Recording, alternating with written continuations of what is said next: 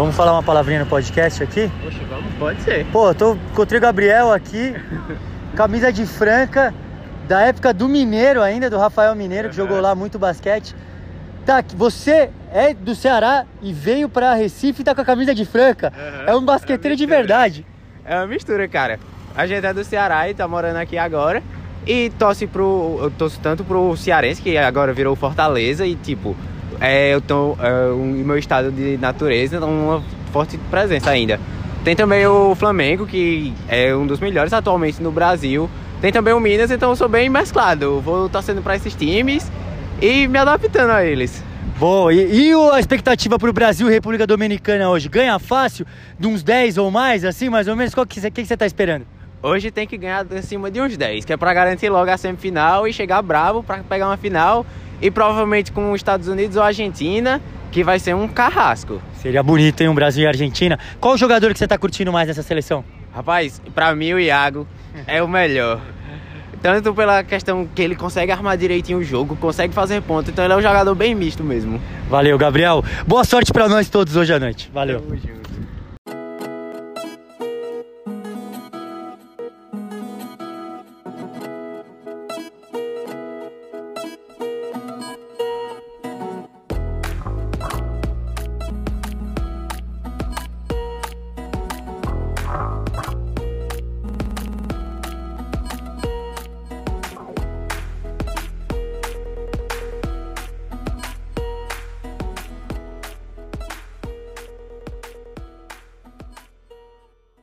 O pequeno almoço versão Copa América já está no ar. Eu sou o Gustavinho Lima, sempre muito bem acompanhado de Marcel Pedrosa. É aquela famosa dupla de 1 e 2 dentro de quadra. De repente pode ser Norris Cole e Jeremy Pargo, ou Facundo Campaz e Nicolas Laprovítola, ou mesmo Marcelinho Huertas e Iago. Não sei, você escolhe aí, porque quem já viu Gustavinho e Marcel em action nas quadras do De Quinta Podcast sabe que é o Double Trouble. Sempre muita sintonia, dentro e fora de quadra. Estamos aqui cobrindo a Copa América em Recife. Você escutou aí o Gabriel falando na abertura. São vários torcedores vindos de vários lugares do Brasil. Tá bonito de ver a arquibancada. E olha só, eu concordo com o que ele falou aí, tá? Primeiro me chamou a atenção ele falando que curte todos os times do NBB, basquete cearense, Flamengo, Minas, Franca. Me lembrou um pouco como eu penso sobre NBA. Né? Eu não tenho um time fixo, eu cada, cada ano torço para um time, me contagio com os jogadores e aí sempre me aproxima da telinha, porque eu sempre quero ver os jogos. Os caras falam que eu sou vira-casaca. Na verdade é mesmo, eu sou mais vira-casaca que o Kevin Durant até. Mas gostei de bater esse papo com o Gabriel. A gente vai tentar trazer mais personagens aí que estão aqui acompanhando os jogos. E a outra coisa legal que ele falou é que queria o Brasa por mais de 10 e foi o que deu. Brasil venceu a República Dominicana por 80 a 68 e é o Brasa na semifinal da Copa América. Sal, Brasil venceu e convenceu? Interrogação. Olha como ele vem. Gostei das comparações aí dos armadores. Gosto de Facundo Campaz e Nicolas Laprovítola. E também de Kyle Lowry e Fred Van Vliet, que é uma ex-dupla. Mas falando do Brasilzão, Gu, eu acho que assim, convenceu eu não sei, mas acho que se provou. Teve uma batalha mental ali. O jogo contra a Dominicana teve muitos momentos que o Brasil teve que ter força mental. A Dominicana perdeu o controle em determinado momento da partida ali. O Delgado acabou expulso, principal jogador da Dominicana. Foi um jogo tenso, teve confusão ali na saída para o intervalo. Então acho que foi importante para o Brasil se provar nesse quesito mental, sobreviver a um jogo que passou boa parte, o primeiro tempo inteiro atrás, teve que virar o jogo ali na segunda metade. O ginásio lotado, é, partida de eliminação, né? Era ganhar ou dar adeus a esse sonho da Copa América. Então acho que o Brasil se provou, foi um resultado importante e a gente vai falar mais sobre isso daqui a pouco. Antes, Gu, queria começar a gente abrir o nosso programa de hoje falando sobre os dois jogos do outro lado da chave, como Estados Unidos e Argentina avançaram para as semifinais. Bom, os Estados Unidos sofreu para chegar às semifinais. A vitória mais dramática das quartas foi a do time americano sobre Porto Rico, 85 a 84, e Porto Rico ficou boa parte do tempo na liderança. Se a gente pegar aqui, Porto Rico teve mais tempo na liderança que os Estados Unidos. Porto Rico ficou mais de 21 minutos à frente do placar, os Estados Unidos teve 15 minutos aí mais ou menos de liderança, foram oito trocas de placar, cinco vezes que o jogo teve empatado, então foi uma partida dramática e teve um personagem que roubou a cena, que é o Norris Cole, um dos jogadores mais renomados que está aqui em Recife, bicampeão da NBA com o Miami Heat, já tem uma passagem larga também no basquete europeu, um armador muito sólido. O cara zerou no primeiro tempo, estava jogando mal, não estava conseguindo produzir, tendo trabalho na defesa para segurar o Tremont Waters, que é o armador habilidoso de Porto Rico, mas aí na segunda metade do jogo o cara brincou. Foram 20 pontos para ele em 20 minutos. O cara chamou a responsa, fez cestas consecutivas e também fez a bola da vitória. Ali faltando pouco mais de 3 segundos, ele deu um drive, fez um mini floater ali bonito e deixou os Estados Unidos na liderança. Porto Rico ainda teve a última bola, o Tremont Wars quase que põe água no chope dos americanos, mas foi o Norris Cole, esse personagem do jogo, 20 pontos, uma atuação clutch para esse cara aí que jogou com o LeBron James, bicampeão da NBA. É um cara aí renomado, né, Gu? É um cara que pode dar trabalho, é um cara que deve chamar responsabilidade ainda mais nesses jogos decisivos. Em outros episódios aqui, Sal, você já ressaltou a importância do talento individual em jogos de eliminação assim. Os Estados Unidos tinham os melhores jogadores em quadra. No primeiro tempo, quem segurou a onda foi o Jeremy Pargo, que estava monstro, jogando dos dois lados da quadra, defendendo aí o Tremont Waters e também sendo um cara que estava carregando um time. Ele é um americano que já joga, joga há muito tempo no FIBA Basket, né? Já jogou no basquete europeu muitos anos, então ele conhece. Ele é esse cara que, claro, ele tem todo o potencial de fogo, mas ele arma bem a equipe, ele acha bem seus companheiros dentro de quadra. Anotou 15 pontos e, 15, e 5 assistências para ele ontem. E como você falou, no final do jogo foi um jogo mais um contra um, muitas trocas de liderança. O Porto Rico fez um bom jogo também, conseguiu segurar. Por momentos parecia que o Porto Rico ia sair com a vitória.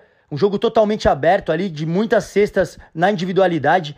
Né? Pelo lado do Porto Rico, Tremont Waters foi o destaque do jogo, 16 pontos e 12 assistências, um jogo pesado para ele. Né? O Conde também foi muito bem, o pivôzão, 15 pontos para ele, mas não teve ninguém que conseguisse se sobressair mais que Norris Cole. Você já falou muito bem aí. E ele foi o homem clutch. Matou a, a bola do jogo.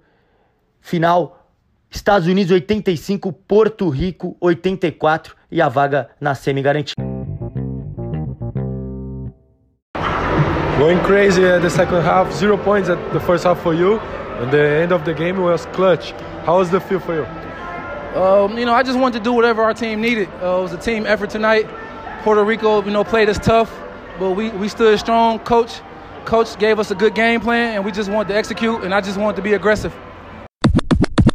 Você ouviu aí o Norris Cole bater um papo com a gente do De Quinta Podcast ali na zona mista na saída do jogo. Eu perguntei para ele sobre essa sensação de ter sido clutch, né? O cara zerou no primeiro tempo, depois fez 20 pontos no segundo tempo. Ele foi politicamente correto, falou que faz o que o time dele precisar, que ele foi um jogo muito duro que o, a comissão técnica tinha traçado um, um plano de jogo para eles e isso funcionou na hora H.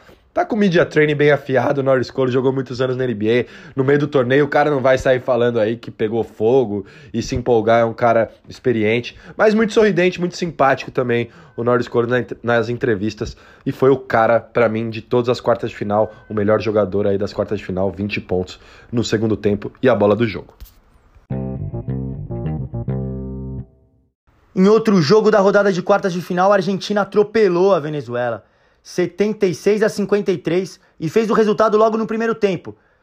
No segundo quarto, meteu 23 a 4.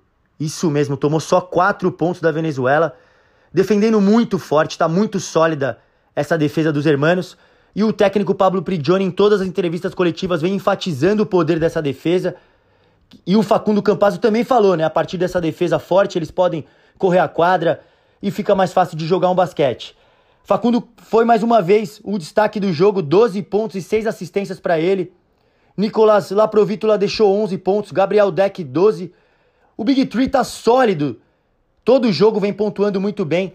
E o técnico Pablo Prigioni ainda pôde deixar eles no banco no segundo tempo, deixar eles descansando para a próxima peleja, de pernas para o alto ali no banco, só observando de longe. Foi bom para ver um pouquinho de outros jogadores em quadra que não tinham atuado tanto. José Vildoça, que vai vestir as cores rubro-negras nessa próxima temporada, teve mais tempo de quadra, jogou 17 minutos, 5 pontos e 3 assistências, 3 rebotes para ele. É um cara que tem a mão na cesta. Ontem não matou as bolas, chutou 7-1, tinha alguns é, jogadores ali assistindo brasileiros que pensando, pô, será que esse cara vai matar a bola no NBB aí? Diegão Gelilati, o GM da seleção, que também é GM do Flamengo, tava de olho ali pensando, pô, será que foi uma boa contratação? Zoeira, brincadeiras à parte, porque o cara é muito bom de bola, né? Já o cara experiente aí do basquetebol argentino, tem a mão na cesta, né? É, jogou pelo São Lourenço aí, foi multicampeão pelo São Lourenço e foi uma boa contratação aí é, da equipe do Flamengo. Mas realmente não teve dificuldades nenhuma, né? A Venezuela não, não conseguiu fazer frente a essa forte equipe da Argentina, né, Sal?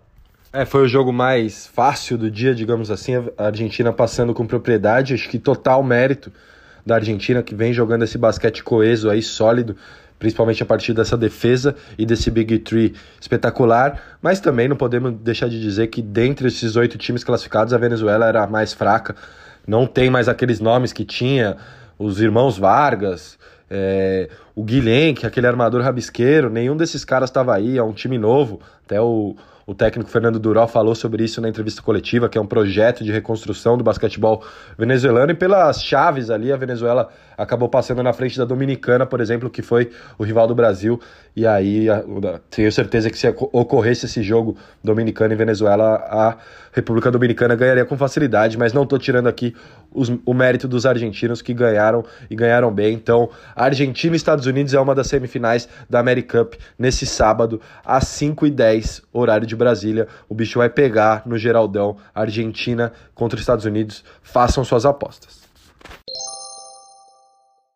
E agora aqui a gente pede desculpa pela qualidade do áudio. O Faco Campazzo, possivelmente é o melhor jogador do torneio, passou correndo ali pela zona mista, a gente teve que pegar ele só na coletiva de imprensa e o áudio ali estava um pouco ruim nessa captação, mas o que ele falou é muito importante, por isso a gente deixou aqui. Eh, buenas noches, eh, Faco. Eu sou Gustavo de, de Quinta Podcast aqui, acá em Brasil. Eh, Argentina tem um pace muito forte, corre a cancha muy, muy, muchas veces eh, por su juego rápido en la cancha. ¿Piensa que contra, contra los americanos es una buena estrategia mantener esta, eh, intentar uh, continuar a correr la cancha?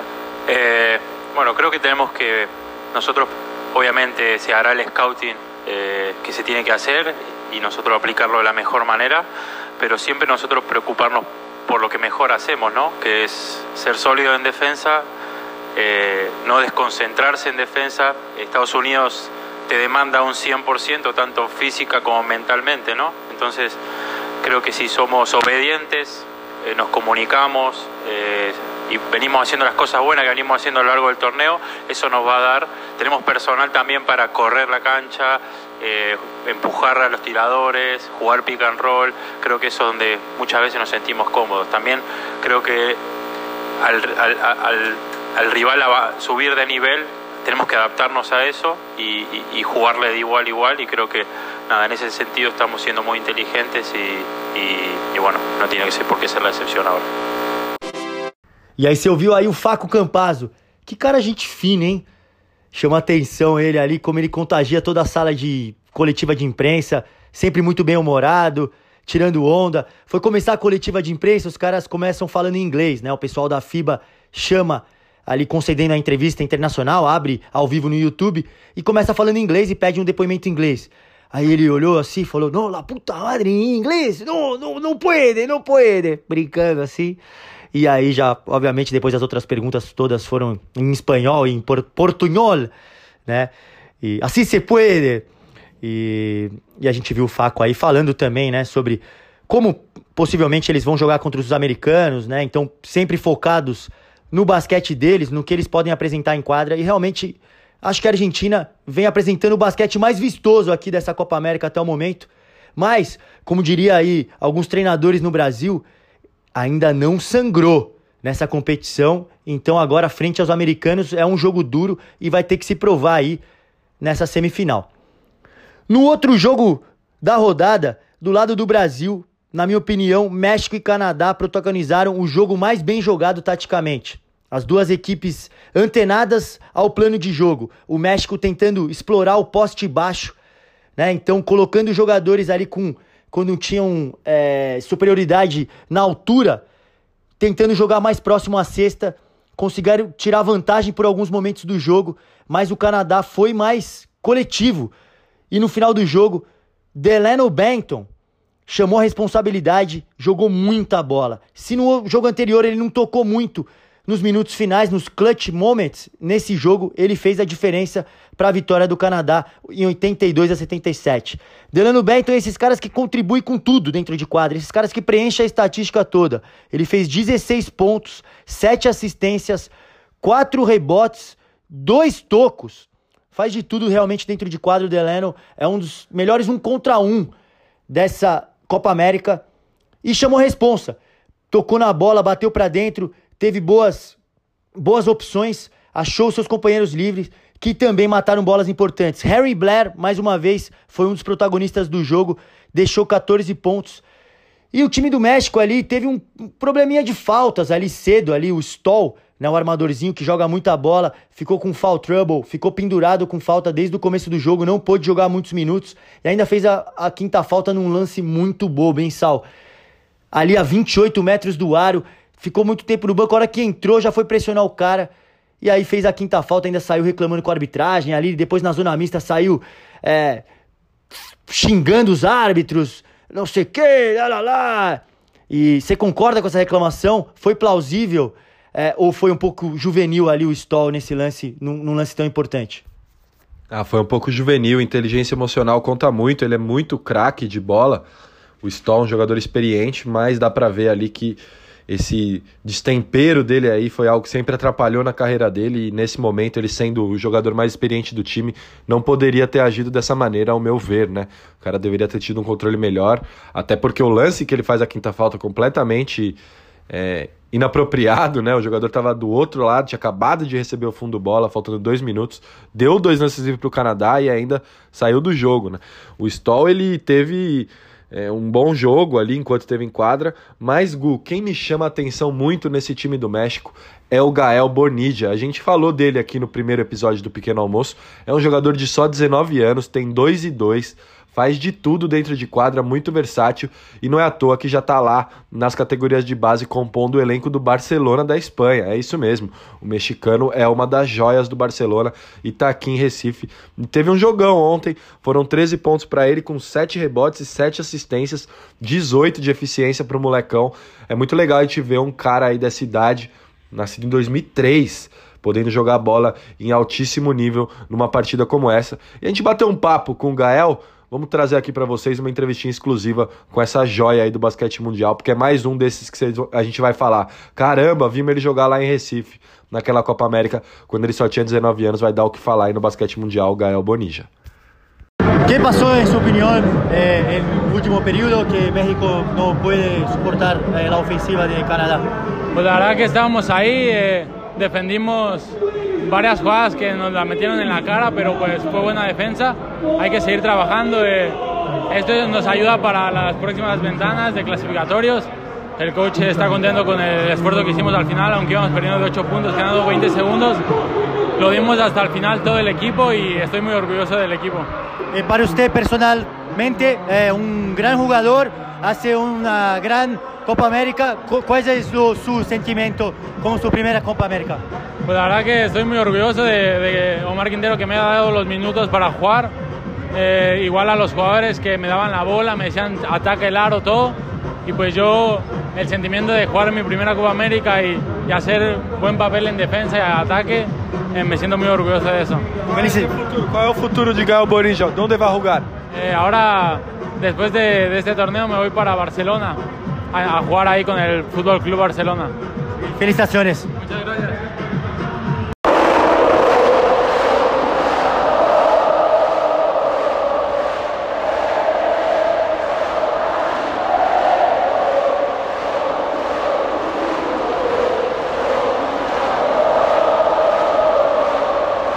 Rafa, importante vitória, mas algumas coisas para se atentar também, né? Muitos pontos dentro do garrafão, dificuldade ali de conter o contra um. O que, que, na sua opinião está faltando aí? São as linhas que estão um pouco longe ou melhorar um pouco mais a sustentação de um contra um? Cara, a gente estudou bastante o time deles, é um time que chuta muito pouco de três pontos e tenta muito dois pontos, assim, é até exagerado, né? A gente nem tinha, internacionalmente, nunca tinha visto isso.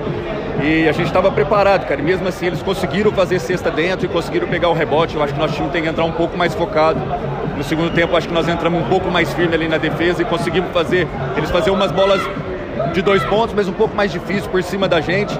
E é isso aí, cara. Internacional é assim, né? Os caras têm qualidade, sabe? Que, que, que, tem que fazer um algo a mais, né? E hoje nós conseguimos ter o nosso foco, nossa cabeça para chegar no final do jogo e abrir essa vantagem. A gente ouviu o Rafael Mineiro, que é um jogador que sabe realmente o seu papel dentro da equipe, entre e contribui de maneira muito importante na defesa, é um dos melhores defensores do time, não tem problema nos mismatches, né? Consegue marcar caras baixos, caras altos e sabe realmente é, conseguir seus minutos de quadra aí o Rafa Mineiro. E ele falou, né, sobre a preparação da seleção brasileira, tem um staff técnico muito bem preparado aí, formado pelo Elinho Garcia, pelo Vitor Galvani, os caras são muito estudiosos, sempre passam essas informações pro Gustavinho, e eles se preparam da melhor maneira.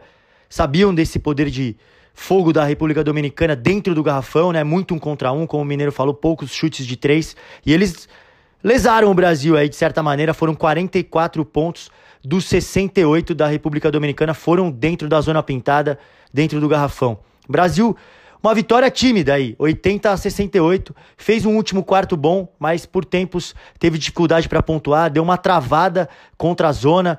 Né? O Brasil jogou muito estático né? Não conseguiu furar muito essa defesa é, da República Dominicana. Mas o lado bom é que conseguiu manter aí a República Dominicana longe dos rebotes ofensivos, né? Claro, pegaram 13, que é um número alto, mas se tratando de República Dominicana, é, dá para dizer que o Brasil batalhou bem ali na tábua. Os destaques do jogo, Marcelinho Huertas foi muito bem no jogo ontem, né? dominou o jogo ali, botou a bola debaixo do braço, como se diz no jargão do basquetebol, 15 pontos e 6 assistências para ele. O Iaguinho não fez um grande jogo, né? Ele possivelmente é o melhor jogador do Brasil nessa Copa América, mas não fez um bom jogo, mas mesmo assim anotou 11 pontos. E a gente teve outro jogador chave aí, né, Sal, que vem chamando a responsabilidade nos momentos decisivos, vem agregando experiência e todo mundo sabe do poderio ofensivo dele, mas ele também vem se destacando pela defesa, que é o Leo Mendel, né, Sal? Fala um pouco dele aí, dessa contribuição dele para essa seleção brasileira. Muito bem o Léo Mendel, um dos jogadores mais regulares do torneio, não só da seleção brasileira. Contra a República Dominicana, ele teve 14 pontos, 4 de 6 nas bolas de 3, duas dessas bolas de 3 no momento crucial da partida, na reta final do jogo. Ainda agregou 7 rebotes, 3 assistências, uma roubada de bola, 22 de eficiência para ele, a maior eficiência do jogo e também o maior mais menos do Brasil, com Léo Mendel em quadra, vencemos por 18 pontos em um jogo que o Brasil venceu por 12. Então mostra o impacto que esse cara tá tendo na seleção brasileira. É o jogador é, titular da posição 3, assumiu essa, esse protagonismo na seleção e também ontem foi responsável por marcar o Andrés Feliz, que é o armador e cérebro do time da República Dominicana. Pressionou o Andrés todo momento. Então Léo muito bem, para mim, um dos destaques do jogo. E eu bati um papo com ele ali na saída da partida. A gente está sofrendo com alguns altos e baixos, porque acho que cada um vem de uma liga, cada um vem de uma fase da carreira, a gente está pouco tempo junto, eu acho que isso é normal dentro do basquete. Mas essa resiliência que a gente está tendo, a gente tem que manter. O, o, basquete é um jogo de altos e baixos, a gente tem que saber jogar quando está em cima e também quando está lá embaixo. A gente conseguiu fazer isso bem hoje e eu acho que tem que manter essa, essa determinação, essa vontade para o próximo jogo, que a gente vai conseguir sair bem, tenho certeza. Léo, foi um bom teste para o Brasil no quesito emocional também, ter que segurar os nervos ali, os caras foram expulsos, teve um monte de coisa no jogo. Acho que isso ajuda também numa fase de mata-mata como essa, com a sua visão. Ah, eu, eu acho que tudo, tudo é válido, né? A gente, a gente perdeu um pouco a cabeça em algum momento da partida ali, e a gente tem que, tem que estar ciente que pode custar caro isso. Então é um aprendizado, como custou caro para a República Dominicana também. Então eu acho que a mentalidade é essa, conseguir tirar todas as coisas boas que a gente fez desse jogo, aprender com as coisas ruins e colocar em prática, em prática já na próxima partida. Valeu, Léo. A Zona Morta ali tá com seu nome, tá? Valeu, tamo junto. É isso, Sal. A Zona Morta tá com o nome do Léo Mendel. Tem a mão na cesta, o menino mata a bola de verdade, corajoso dentro de quadra aí o Léo Mendel. Mas não foi só ele não que se destacou. Já tem um cara que é o segundo jogo que vem dominando o garrafão. É um cara muito efetivo na jogada de pick and roll, ele rola muito bem pro ar. O Cristiano Felício deixou 16 pontos e é, ganhou mais uma vez o troféu de melhor jogador do jogo. Sal, é verdade que do outro lado ele também não teve uma, um competidor assim, podemos dizer, à altura, porque um dos melhores pivôs do campeonato aí, Delgado, Angel Delgado, ficou crazy. Reclamou de uma chamada do árbitro lá, bateu o braço, foi para cima do árbitro e acabou tomando duas faltas técnicas e foi desqualificado do jogo. Mas mesmo assim, não tira os méritos do Felicião que tá jogando uma bola redonda nos últimos jogos, hein, Sal? É, o Delgadão ficou crazy mesmo. Perdeu o controle ali, ele que vinha fazendo um jogaço, é um dos principais pivôs do torneio. A gente brincou com ele aqui em, em episódios passados, ele falando que é o melhor pivô do torneio mas aí o controle emocional mais uma vez aí fazendo a diferença, né? Como eu já falei do Stoll, no caso do México, agora o Delgado, como essa referência do time, não podia ter feito o que fez, mas vida que segue, problema este, esta pica não é mais minha, já diria a tropa de elite. É, Cristiano Felício, 16 pontos para ele. E Gu, mesmo quando o Delgadão teve em quadra, ele foi para cima, ele bateu de frente. O Delgado é muito duro, um cara muito grande, muito forte, mas o Felício conseguiu se impor ali em alguns momentos. E o mais legal de tudo, quem que tava na arquibancada acompanhando de perto essa atuação de gala aí do nosso Felicião? A mãe dele, Dona Maria, bateu um papo com o nosso Gustavinho no final do jogo. É a verdadeira MVP, né? A gente tem que enaltecer o que as mães fazem. Mãe é mãe, só tem uma. Amor de mãe é inigualável. Então, um beijo para todas as mães que estão escutando a gente. Valorize sua mãe, porque amor de mãe é inexplicável, é inigualável e é a melhor coisa do mundo. Então, vamos ver o que a Dona Maria trouxe aí nessa entrevista carismática com o nosso Gustavinho. Estamos aqui com a Maria Lúcia, mãe do Cristiano Felício. Queria saber como é que foi para a senhora vir aqui até o ginásio, acompanhar essa vitória do Brasil e ainda de quebra ver o filhão ganhar o prêmio de melhor jogador do jogo. Gente, é a segunda vez. Praticamente para mim é uma emoção muito grande, porque o Cristiano volta aí de um período muito grande sem jogar, né? Então, quer dizer, pra gente, nossa, é um orgulho muito grande ver ele bem assim, né? E desenvolvendo e voltando, voltando ao seu basquete. É isso que a gente quer ver. Tá bonito de ver mesmo. E, e ele ficou muito tempo na NBA, depois na Alemanha, isso. né? Como é que tá?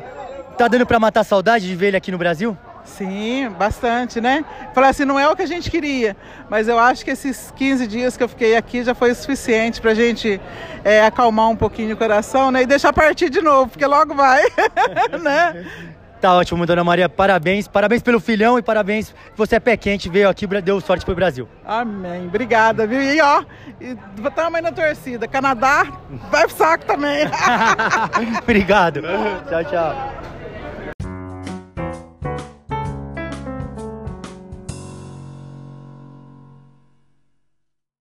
O De Quinta Podcast é escrito, produzido e dirigido por Gustavinho Lima, Marcel Pedrosa e Adalto Pedreira. Lembrando que o Pequeno Almoço versão Copa América tá na semifinal. Eu não quero gritar gol antes, eu não quero gorar, mas está se desenhando aí um Brasil e Argentina e a gente acompanha tudo até a final dessa American Cup aqui em Recife. Vem com a gente. Um forte abraço.